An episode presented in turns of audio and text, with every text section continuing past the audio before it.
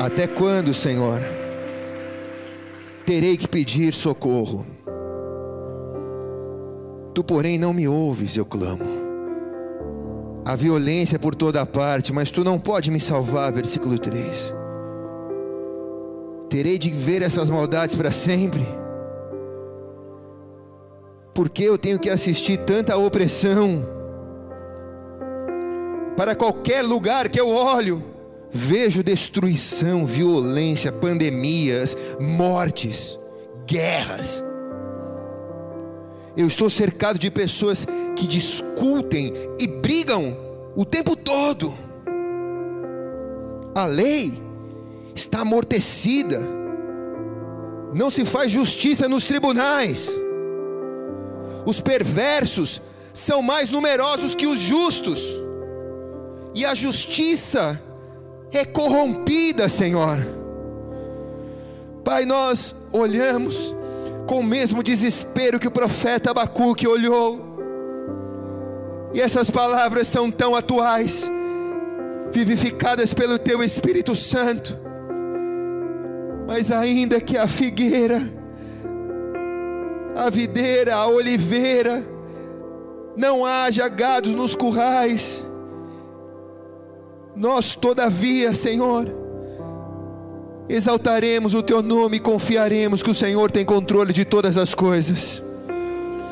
Por isso, nesta noite, que esta palavra salte deste livro e se torne vida em nossa vida. Eu me esvazio porque nada tenho a dar. O Senhor sabe quanto eu preciso desta palavra para a minha vida também.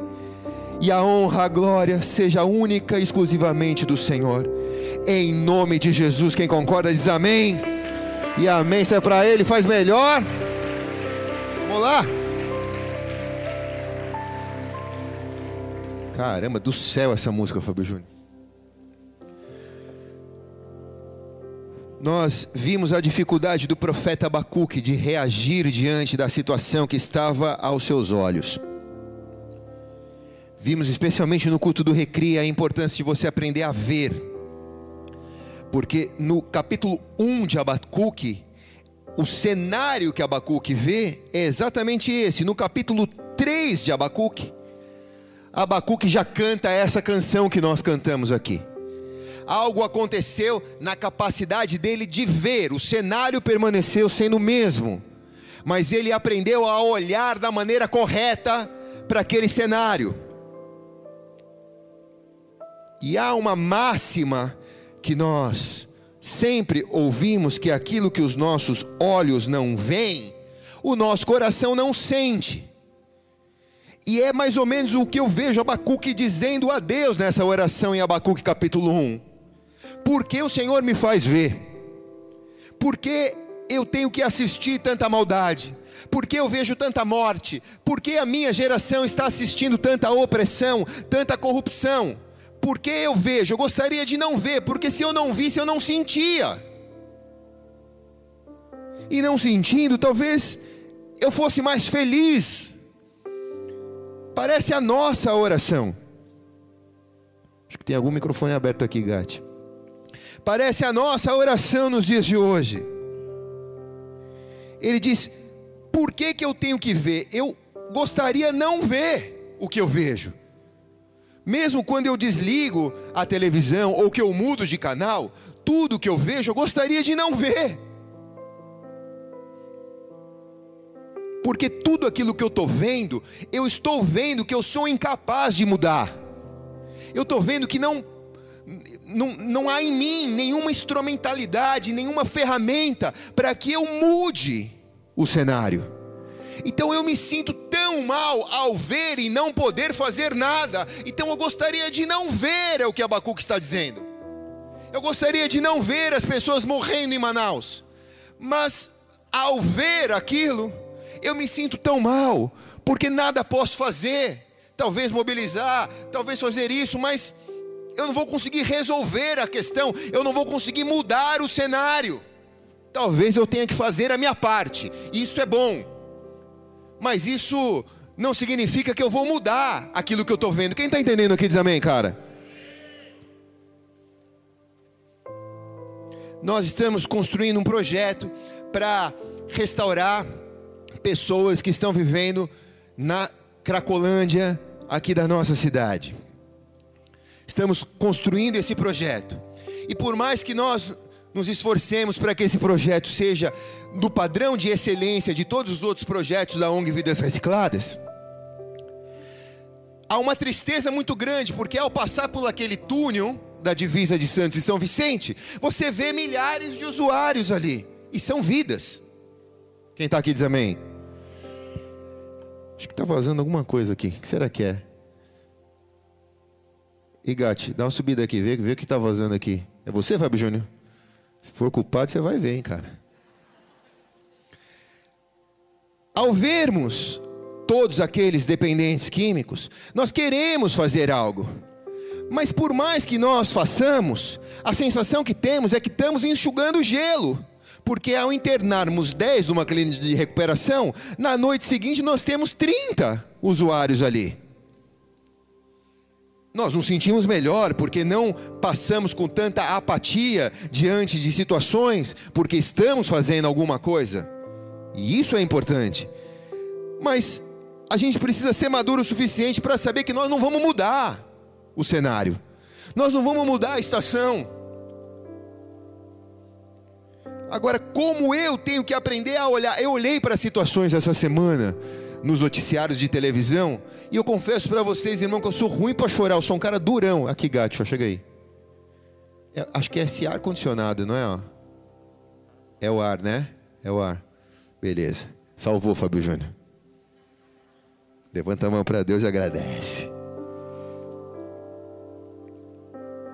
Eu assisti noticiários essa semana que eu chorei na minha casa. Eu sou duro de chorar, cara. Eu sou ruim para chorar. Eu chorei. Por que, que eu chorei? Por, por incapacidade, por desejo de fazer alguma coisa. Desejo de pegar o telefone, ligar para o presidente, ligar para pessoas e falar, cara, você está fazendo errado, me escuta, deixa eu te dar um conselho. Mas eu não tenho esse acesso, eu não posso fazer isso. Agora, ao ver tudo que estamos vendo no ano de 20, no início do ano 21 agora, ao vermos tudo isso, qual é a lição de Deus para nós? Se nós nos sentimos incapazes de mudar esse cenário, eu não consigo acabar com a pandemia com uma oração ou com uma ação minha. Eu consigo participar de um processo, mas eu não consigo mudar o cenário. Quem está entendendo aqui? É papo de louco, mas fica até o fim que você vai entender. Então eu tenho que aprender a olhar da maneira correta. O que fez a diferença de Abacuque 1 para Abacuque 3 não foi a mudança do cenário. Quando ele disse das vacas dos currais, da videira, da oliveira, continuava não dando fruto, mas ele era um grato a Deus por aquilo. Diferente de Abacuque 1, onde ele apresenta as queixas, os questionamentos, as dúvidas, os problemas, as injustiças, ele está reclamando para Deus da sociedade aonde ele está vivendo. Mas o olhar dele mudou de Abacuque 1 para Abacuque 3. Aconteceu com ele o que Jesus disse que aconteceria em Mateus capítulo 6, versículo 22 e 23. Aconteceu com Abacuque o que Jesus disse que aconteceria conosco. A candeia do corpo são os olhos, de sorte que se os teus olhos forem bons, todo o teu corpo terá luz. Porém, se os teus olhos forem maus, todo o teu corpo será tenebroso. Portanto, se há luz em ti, se há luz que há em ti, são trevas, quão grandes trevas são. Então, se a cadeia do seu corpo são os olhos, de sorte que os teus olhos forem bons, todo o teu corpo terá luz, mas se os seus olhos forem maus, todo o teu corpo estará em trevas, é o que Jesus disse. Então Jesus entrega uma chave para mim e para você. A questão é os olhos. Diga os olhos. Diga os olhos. Zóio, diga os olhos. E eu não preciso ver fisicamente, porque tem muita gente que tem deficiência de visão e que enxerga mais espiritualmente que muita gente que tem quatro olhos. Quem está aqui? É uma visão da alma aqui. Falo ou não falo? Então tá. Quando eu entendo isso, o que, o que os meus olhos veem podem me trazer luz, ou a maneira que eu olho, a mesma foto pode me trazer trevas. Eu não tenho que mudar a foto para saber se eu estou em luz ou se eu estou em trevas, eu tenho que mudar meu jeito de olhar. Então a bola está comigo, a bola está com você, quem está aqui diz amém, cara. Quando eu vejo tudo que eu vejo, e vejo que eu não posso mudar o que está fora de mim, tudo que eu vejo, de alguma maneira, tem que colaborar para mudar algo dentro de mim. Eu tenho que passar por uma metamorfose interna. Eu tenho que deixar de ser a lagarta e virar a borboleta. Tudo que eu estou vendo, que eu sei que eu não posso mudar, aquilo tem que mudar alguma coisa dentro de mim. Eu tenho que ser uma pessoa melhor. Quem está aqui? Há muitos exemplos bíblicos de pessoas que mudaram as suas vidas diante do cenário que estavam vendo e cenários e ambientes que não foram mudados, mas pessoas que foram mudadas pela maneira de olhar os ambientes da maneira correta. Como Jesus aqui bem disse, o segredo está no teu olho. Se o teu olhar for, for bom, tudo será luz, mas se o seu olhar for mal, tudo será trevas. Nós passamos pela mesma estação, nós estamos passando pela mesma temporada. O teu calendário é igual ao meu. Se chove para você, chove para mim também. Se amanhece com sol para você, amanhece com sol para mim também. Mas a maneira que você olha pode ser diferente da maneira que eu olho. Amanhece um dia chuvoso, a pessoa que está sofrendo por alguma coisa ou com uma tendência depressiva, ela já olha para aquilo e já fala: Meu Deus, que dia cinzento, que dia chuvoso, que dia de frio, eu não tenho vontade de fazer nada, não tenho vontade de sair da cama, estou com vontade de morrer. Deus, leva a minha vida. O outro olha para o mesmo dia chuvoso e cinzento e acorda, bota uma sunga e vai tomar um banho de chuva para arrancar a uruca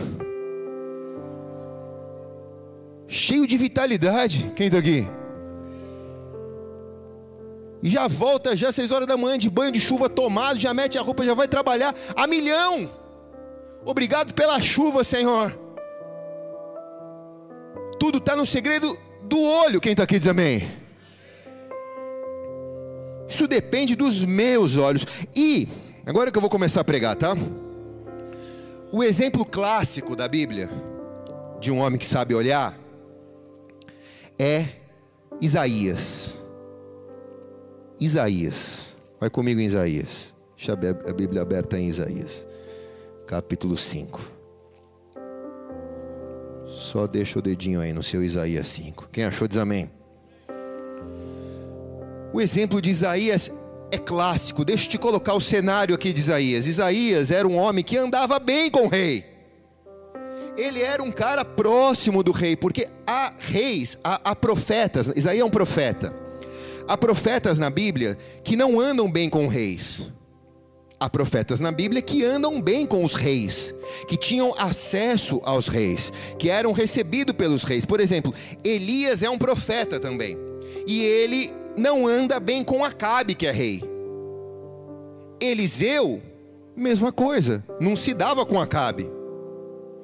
Jeremias, então, misericórdia, toda vez que Jeremias ia para o palácio para falar com o rei, era pancada, é, espancamento, prisão, açoite. Ele não ia bem com o rei, mas Isaías ia bem com o rei. Da mesma maneira que, por exemplo, Natã, que também era profeta, ia bem com o rei Davi. Da mesma maneira que Samuel, que também era profeta, ia bem com o rei Davi. Agora, o que faz Isaías ir bem com o rei Davi é que Isaías é contemporâneo do rei Uzias. Entenda bem a história. Uzias.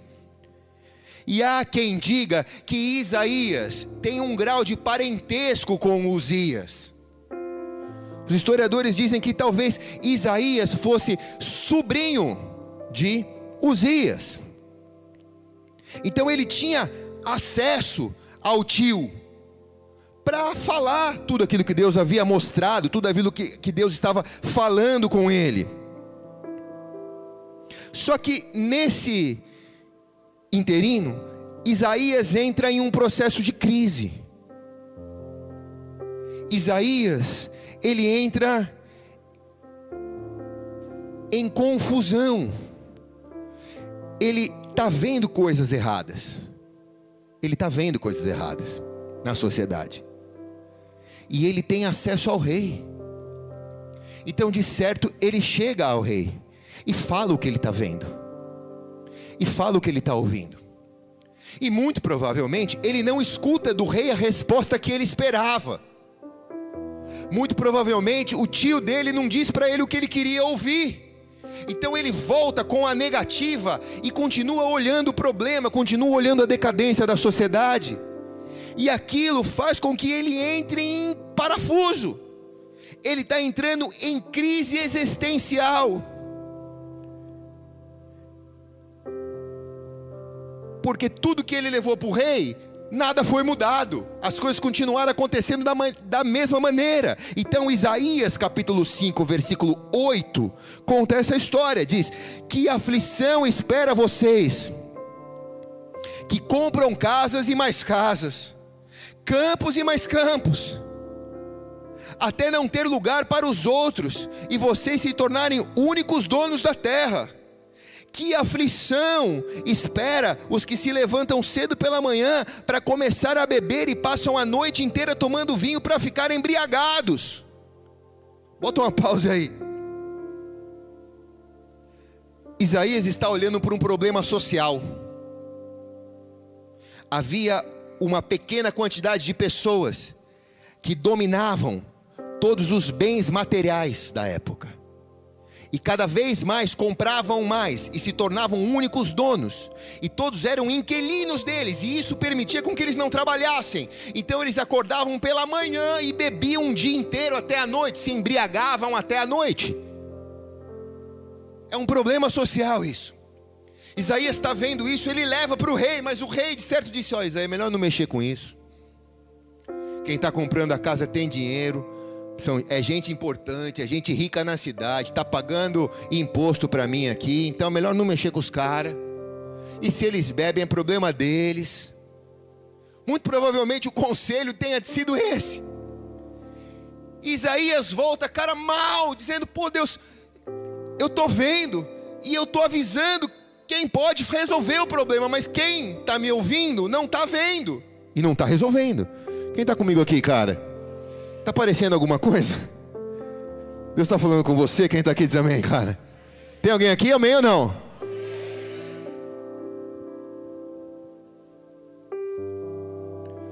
Isaías começa a ver um problema social e o que ele ouvia de volta do rei não era o que ele queria. Ele vai se angustiando com aquela situação. Ele vai se angustiando com aquela situação.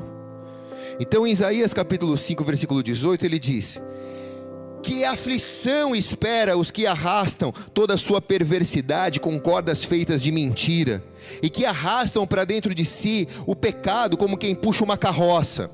Zombam de Deus e diga: anda logo, toma uma providência, queremos ver o que és capaz de fazer. Que o santo de Israel realize os seus planos, pois queremos saber o que é que aflição espera os que chamam o mal de bem e o bem de mal, quer dizer, não faz mal o mal. A escuridão de luz e a luz de escuridão. O amargo de doce e o doce de amargo. Que aflição espera os que são sábios aos próprios olhos e pensam em ter entendimento que aflição espera os que são heróis em tomar vinho, em gabar-se de tanta bebida que conseguem ingerir, aceitam suborno para deixar o perverso em liberdade e negam justiça ao inocente. O negócio estava feio, irmãos. O negócio estava feio. O grande problema é que, conforme ele vê tudo isso,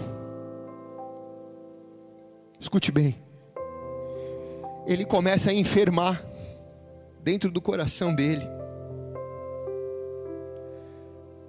Porque ele fala, cara, o rei era para ser o meu referencial e não está fazendo nada. A igreja era para fazer isso e não está fazendo nada. E na maneira que ele começa a olhar aquilo, ele começa a enfermar dentro dele. Ele começa a ficar doente dentro das emoções dele. Porque há injustiça, há revolta, há um entendimento das pessoas que não têm um entendimento que dizem que vê, mas não vê, que dizem que o doce é amargo, mas o amargo é doce, que dizem que a luz é trevas e a trevas é luz, e ele diz: Meu Deus, até quando? Ai daqueles que profanam o templo do Senhor, ai daqueles que usam dos altares de Deus, ai daqueles que usam das instituições, ai daqueles. Ele entra em em pânico, ele começa a enfermar. E naturalmente ele começa a desanimar. Então ele entra nesse processo dos ais. Ai, ai, ai, ai, que são as queixas dele.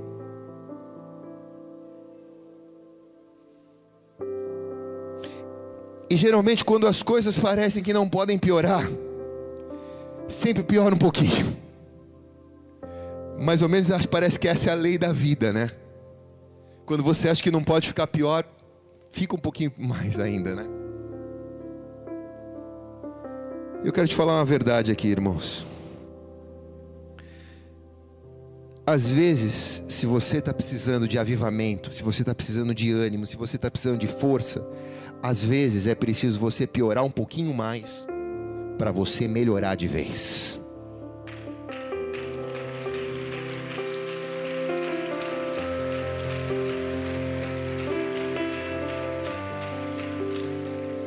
quando as coisas pareciam não terem como ficarem piores, ele recebe uma notícia.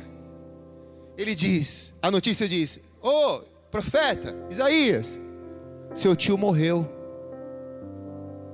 o rei morreu. Ele diz: Cara, era o único acesso que eu tinha, agora vai ser um outro rei, eu não vou ter acesso ao rei. Então quer dizer, vai ficar pior ainda, porque pelo menos eu tinha alguém para reclamar. Agora eu não vou ter nem ninguém para reclamar. Só que quando piora um pouquinho mais, é quando começa a melhorar. Por isso que o apóstolo Paulo diz: quando sou fraco é que eu sou forte. Quando parecia que era fim da linha, Tipo Isaías, já era, velho. Pula do abismo. Gatilha uma arma e dá um tiro. Já acabou, não tem mais jeito. Acabou a sociedade, acabou o mundo, acabou tudo. Quando ele parecia que não tinha mais o que fazer, a quem recorrer, acontece de um capítulo para outro, porque morreu o rei Uzias. Isaías 6 acontece. Isaías 6:1. No ano que morreu o rei Uzias, eu vi o Senhor Acho que você não ouviu, meu irmão. Quando podia, quando parecia que não podia ficar pior, ficou. Mas no ano que morreu o tio Uzias, ele viu ao Senhor.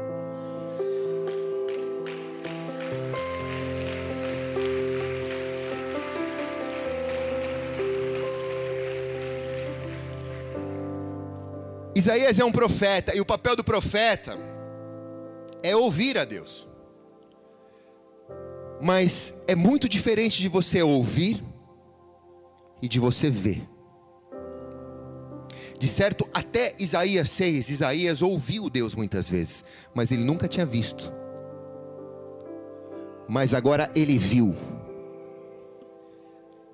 E aquilo que você vê te transforma, porque o poder está está aqui, nos olhos.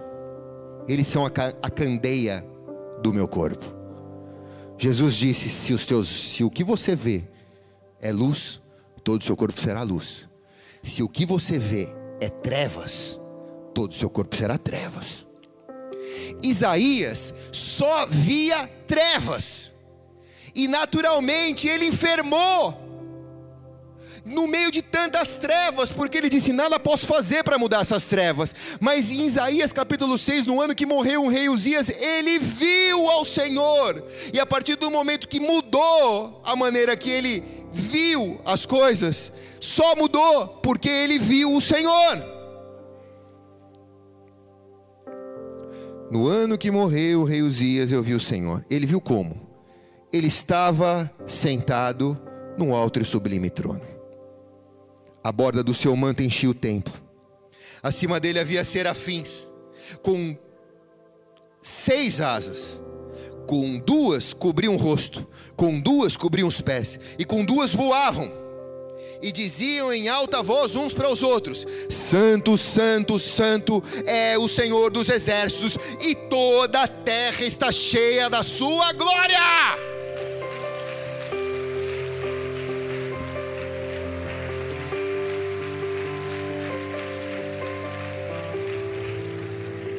Agora, agora presta atenção, irmão. Vou falar.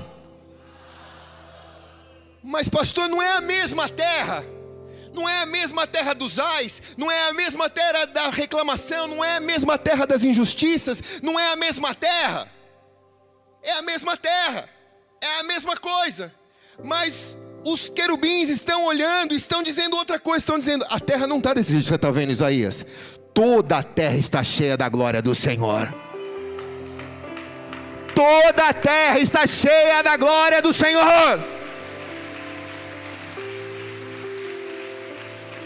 Desculpa, CNN, Globo News. A Bíblia está me dizendo que toda a terra está cheia da glória do Senhor. Eu vou ficar com o que ela me diz então, tá bom? Eu não vou me enfermar. Eu não vou me desesperar eu não vou deixar a angústia tomar o meu coração, porque o que a Bíblia diz é que toda a terra está cheia da glória do Senhor. Eu quero ver a terra da maneira que os querubins veem a terra.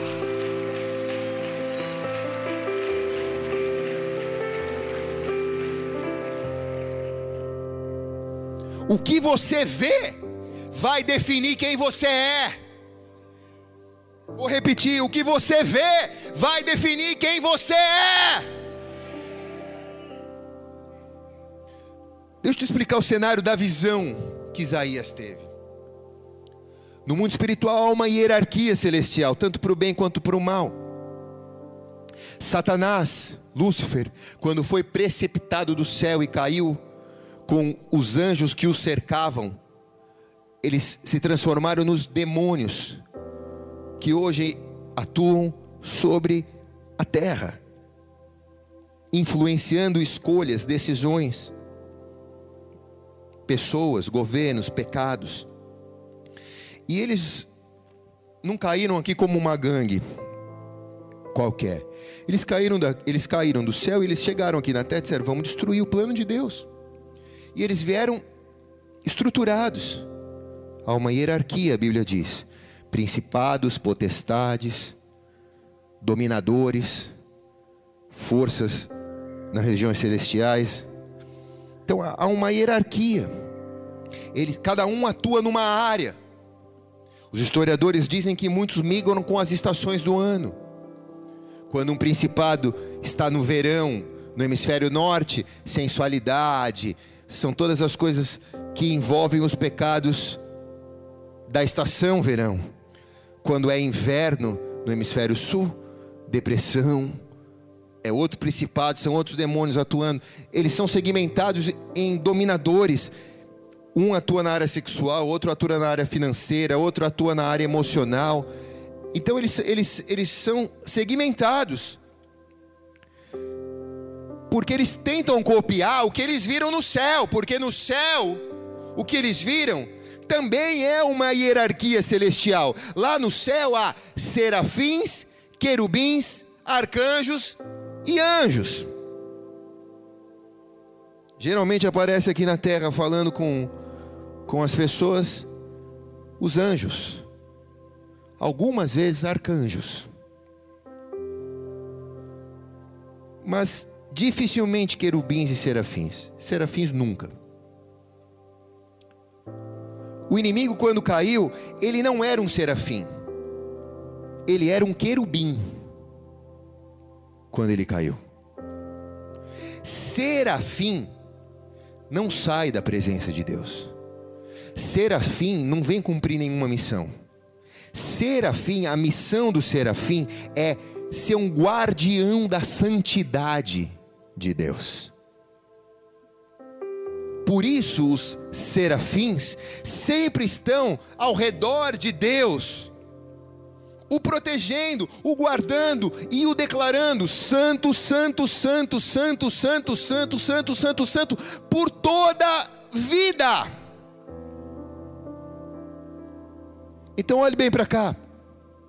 Se pegarmos o nosso amigo Isaías antes deste evento e perguntássemos para ele, na sala do rei Uzias: Isaías, o que, que te trouxe aqui, velho?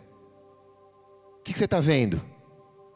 Ele falaria: religiosidade, corrupção, tristeza, morte, a pandemia está espalhada, a terra está caótica, miséria, destruição dentro da igreja, vaidade, pessoas que compram, compram, compram, compram e não param de comprar, achando que ter é ser, ou ter me faz feliz. Ele falaria exatamente o, o raio-x social que ele teve no primeiro momento da vida dele.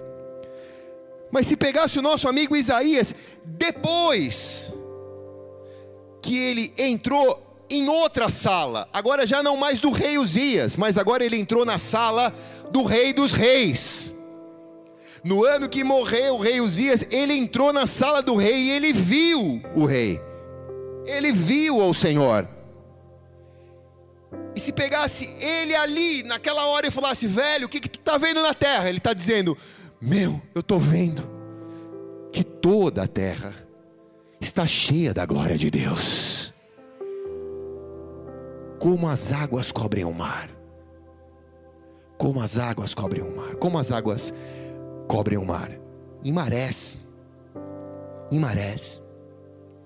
Talvez a gente esteja numa maré decrescente, mas vai entrar a maré aqui, vai ser que nem um tsunami, a glória de Deus vai entrar, irmãos mas a glória está, ela nunca saiu, ela está aqui. Ele tem controle de toda a situação, Ele tem controle da tua vida. Não se desespera, não se angustia. A glória está aqui.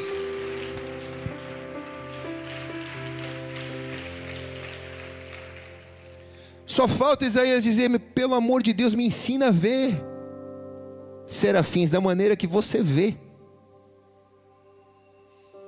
E é como se os serafins dissessem: tá bom, vou te ensinar a olhar então. É como se nós disséssemos: Deus, por favor, me ensina a olhar como os serafins veem. E Deus dissesse para nós: tudo bem, vou te ensinar a olhar direito então. Porque se você olhar direito, tudo que você olhar vai virar luz. Se você continuar olhando errado, tudo que você olha vai virar trevas. Quem quer olhar aqui certo, diga amém bem alto. Se, se pode ser melhor. Quem quer aqui ver luz e viver luz, diga amém bem alto. Aí sim, irmãos, aí sim.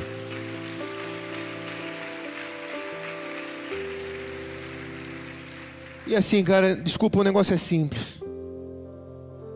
O negócio é simples. Isaías 6,2 diz: Havia nele, havia serafins cada um com seis asas, com duas cobriam o rosto, com duas cobriam os pés e com duas voavam.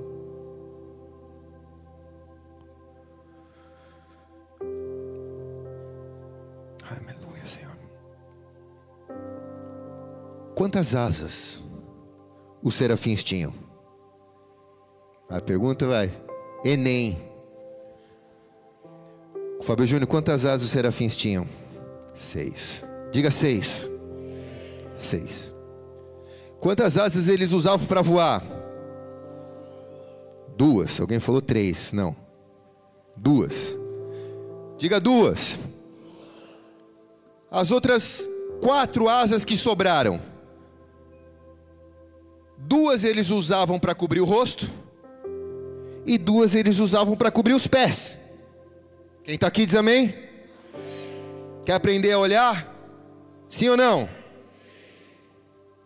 Com duas eles cobriam o rosto.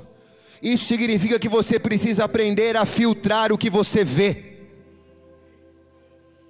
Salmo 101, 3 diz: Não olharei para coisa alguma que me seja má e vulgar. Não olharei. As coisas estão lá, talvez eu não consiga tirá-las de lá, talvez eu não consiga mudar elas, elas vão continuar sendo má e vulgar, mas o meu papel é ter um filtro e não olhar. Quem está comigo diz amém aqui bem alto. Irmão, desculpa, você não vai evangelizar as redes sociais, você não vai evangelizar o seu Instagram. O que você tem que fazer é não olhar. Que se te leva a pecar, é mal, é vulgar, te leva a pecar, filtra o que você vê. Pô, pastor, estou passando por luta, estou passando por guerra, estou tendo pesadelo à noite, mas também, cara, tu nunca colocou as tuas asas aqui para tampar o que você está vendo. Muito pelo contrário, está enfiando a cara aí olhando o que você não deve olhar. Eu prefiro não ver. Mas Deus faz da igreja uma, uma, uma pessoa que tem visão profética. Então a igreja tem que ver. E muitas vezes eu vejo. Mas ao ver, eu não posso me enfermar por aquilo que eu estou vendo. Eu tenho que ter um filtro nos meus olhos e tenho que olhar para aquilo e dizer: Deus, toda a terra está cheia com a tua glória. Hoje o que eu estou vendo é isso, mas isso não vai me influenciar porque o que vai me influenciar é que a tua glória vai encher esse lugar um dia.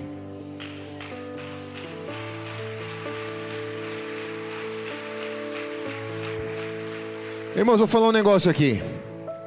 Ah, não vou falar não, vai. Pô, pensa num negócio, também vou falar.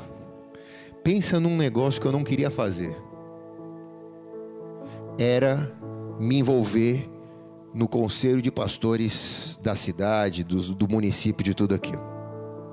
Não queria. Eu disse para Deus, Senhor, eu não quero. Eu fugi, eu fugi disso quase 10 anos. Os irmãos falavam, pastor, você tem que ir. Os meus colegas pastores da cidade me chamavam. Eu não queria. Porque eu falei, cara, eu não vou conseguir. Porque eu vou ver coisa que eu não quero ver. E se eu ver, e não falar, vai ficar pior para mim. Então, se eu ver, eu vou ter que falar. Só que se eu falar, talvez eu não vou mudar, então vai ficar pior ainda, porque eu falei e não mudou. O bagulho é louco, irmão. Quem está aqui também, cara? Mas um dia Deus veio, veio e disse para mim, filho: Se você não for, como eu vou levar para os que estão em trevas a luz? Que há em ti. E eu disse, Senhor, eis-me aqui. Aí eu fui, e estou. E hoje eu dou graças a Deus por isso, porque hoje eu não preciso virar os meus olhos para nada, porque tudo que eu vejo é luz. Eu não vejo nada errado, eu não, não vejo. E quando, e quando, e quando algum. Eu não vou falar, não, deixa para lá coisa. Vocês são mó fofoqueira, né, velho? Quando algum pastor vacila, a gente já chega junto e já pá, trava o cara. Virou, virou um time, virou uma família. Então hoje eu tenho o maior prazer em emprestar a igreja para o café de pastores, em falar com os pastores. Os pastores que fazem parte do conselho de pastores municipal da cidade são tudo homens de Deus. Então eu estou feliz. Por quê? Porque a maneira que eu coloquei o filtro nos meus olhos me fez ter bons olhos.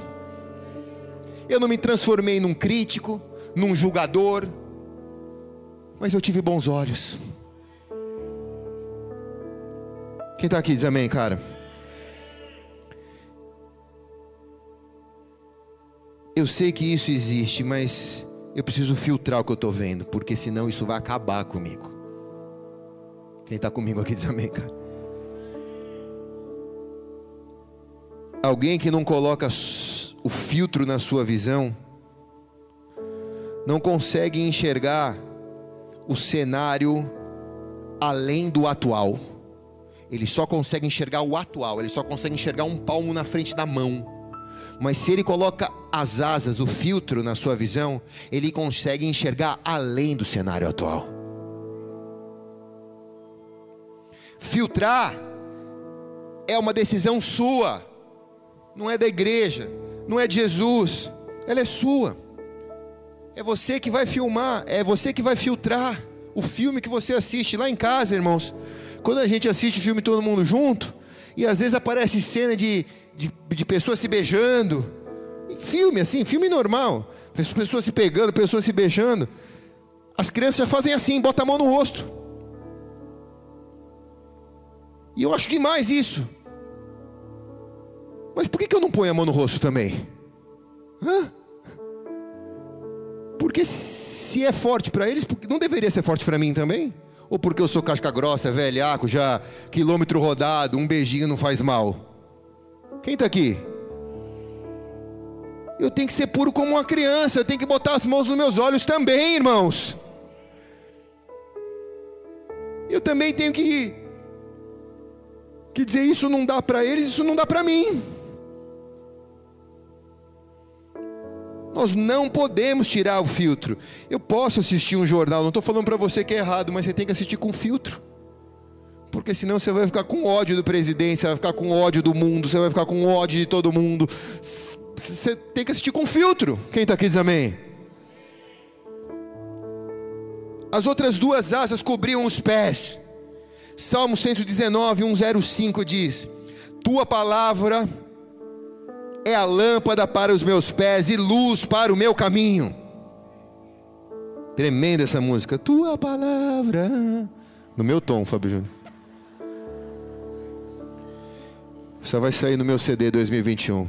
Você vai comprar, né? E me elogiar ainda. Aleluia. O salmista, ele. De onde que ele tira essa história do sapato, irmão? É que havia um tipo de sapato para se andar no deserto, onde se era possível colocar um pequeno candelabro no bico desse sapato, que era uma pequena vela, e que nos lugares escuros do deserto, aquela luz iluminava. Iluminava o próximo passo que eu tinha que dar. Não iluminava um quilômetro? Não. Diga não. Não iluminava um quilômetro, mas iluminava o próximo passo que eu tinha que dar. Aquela luz afastava os animais peçonhentos quando eu andava no deserto. Então, escorpião, cobra não vinha, porque tinha, tinha fogo nos meus pés. Quem está aqui diz amém, cara. A vida com Jesus é assim. É um dia depois do outro, irmãos. Não dá para pular a etapa. Os pés precisam estar cobertos, porque ao andar com Jesus, você só vai enxergar aquilo que Deus está iluminando ao teu redor. Muita coisa você não vai entender. Mas a única certeza que você tem é que animal nenhum, peçonhento, cobra, serpente, nenhuma vai te pegar, porque o fogo de Deus vai te proteger. E que você não vai caminhar em trevas, você vai caminhar em luz. Aleluia.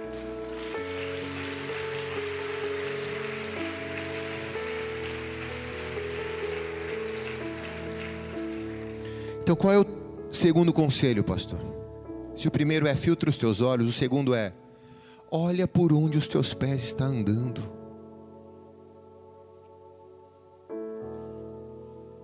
Amém ou não? Amados, eu tenho assim, a Priscila está aqui para testemunhar. Eu tenho muitos convites para pregar em muitas igrejas, inclusive nesse período da pandemia. Se eu tivesse aceitado todos, eu não estaria aqui pregando, estaria viajando, pregando em igreja. Mas eu não vou. Sabe por que eu não vou? Porque eu oro. E ao orar, eu não quero pisar onde Deus não quer que eu pise. Está entendendo? Porque se eu pisar onde Deus não quer que eu pise, talvez tenha uma bomba escondida ali. E eu vou me explodir. Porque isso daqui é um campo minado. Quem está aqui diz amém, cara. talvez a minha vaidade me leve a me explodir. Então, meu irmão, me deixa no meu pedacinho de quintal quietinho. Eu só vou se Deus mandar. Não preciso de agenda, não quero ser famoso, não quero ser conhecido, não quero ter milhares de seguidores na internet. Não, meu irmão, só quero viver, quero estar vivo. Quero estar na luz. Quem está aqui diz amém. Só quero estar na luz, velho. Eu só quero estar na luz. Ah, mas pastor é errado. E não, que Deus é Deus de cada um, cada um vê o que faz. Só que se Deus não mandar tu pisar e tu pisar, talvez tenha uma bomba ali e tu vai explodir, meu irmão. Tu enxerga a bomba? Não enxerga.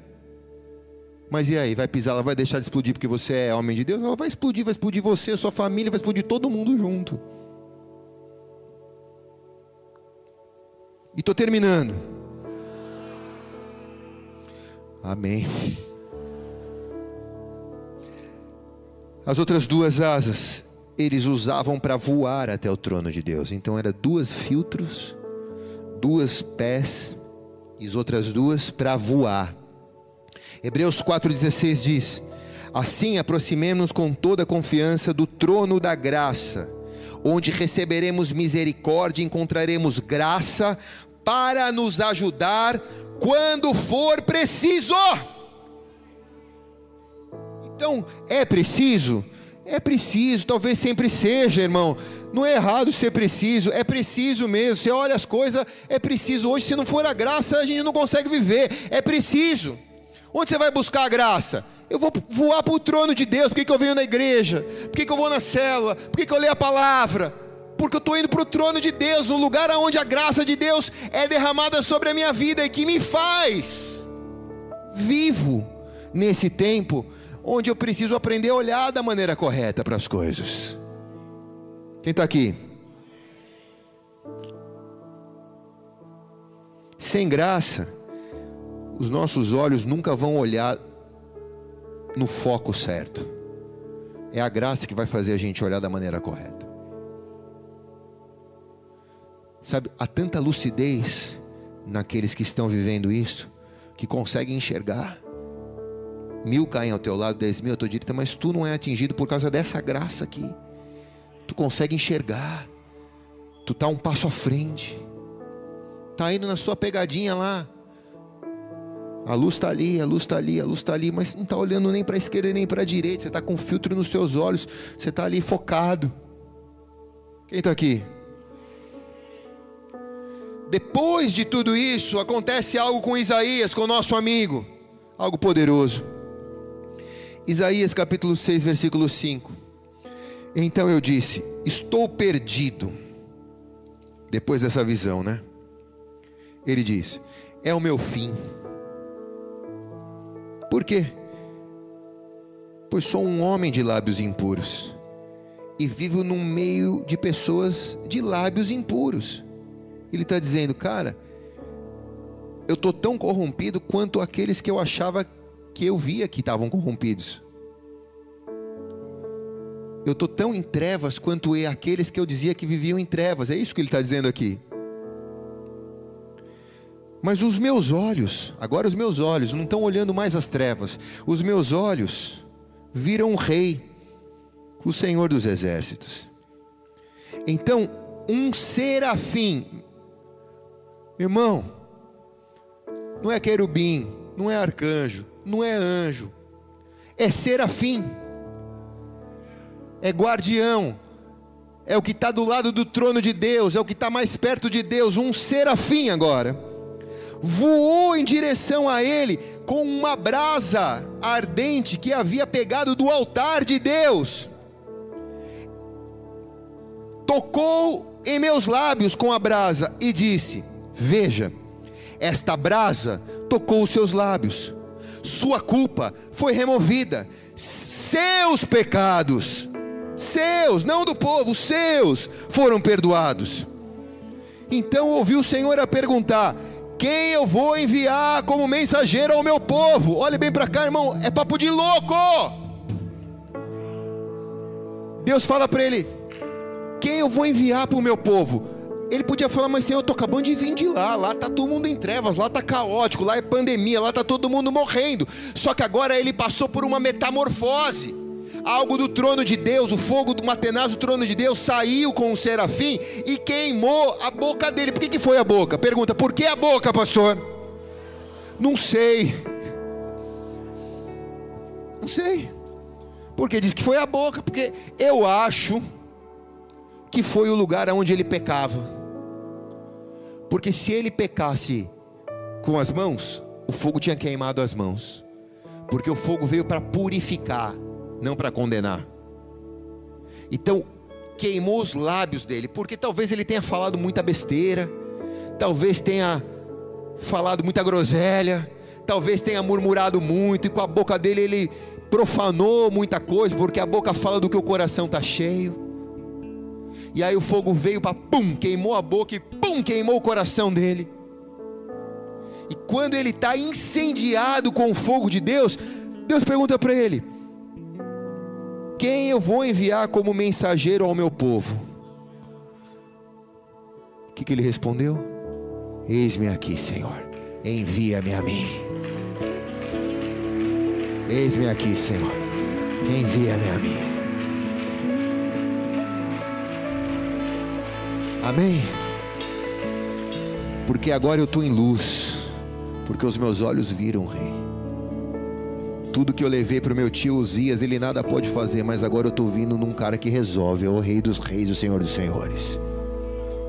O Senhor resolveu o meu lado aqui na história, o Senhor perdoou o meu pecado, o Senhor tirou a minha iniquidade. Então o que eu vou falar para as pessoas é o que o Senhor fez na minha vida, Deus. E eu vou ser luz no meio das trevas os meus olhos nunca mais vão contemplar a desgraça e vai enfermar o meu coração, não. Os meus olhos vão contemplar a desgraça, eu sei que vão contemplar a desgraça, mas eu vou ser luz no meio das trevas.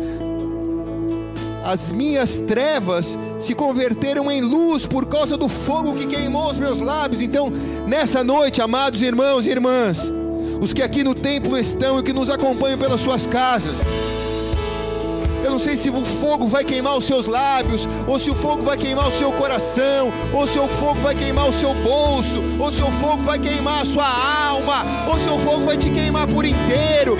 Mas o mesmo Deus que perdoou Isaías é o Deus que está aqui essa noite. Vamos nos colocar de pé, levante as tuas mãos bem alto aos céus.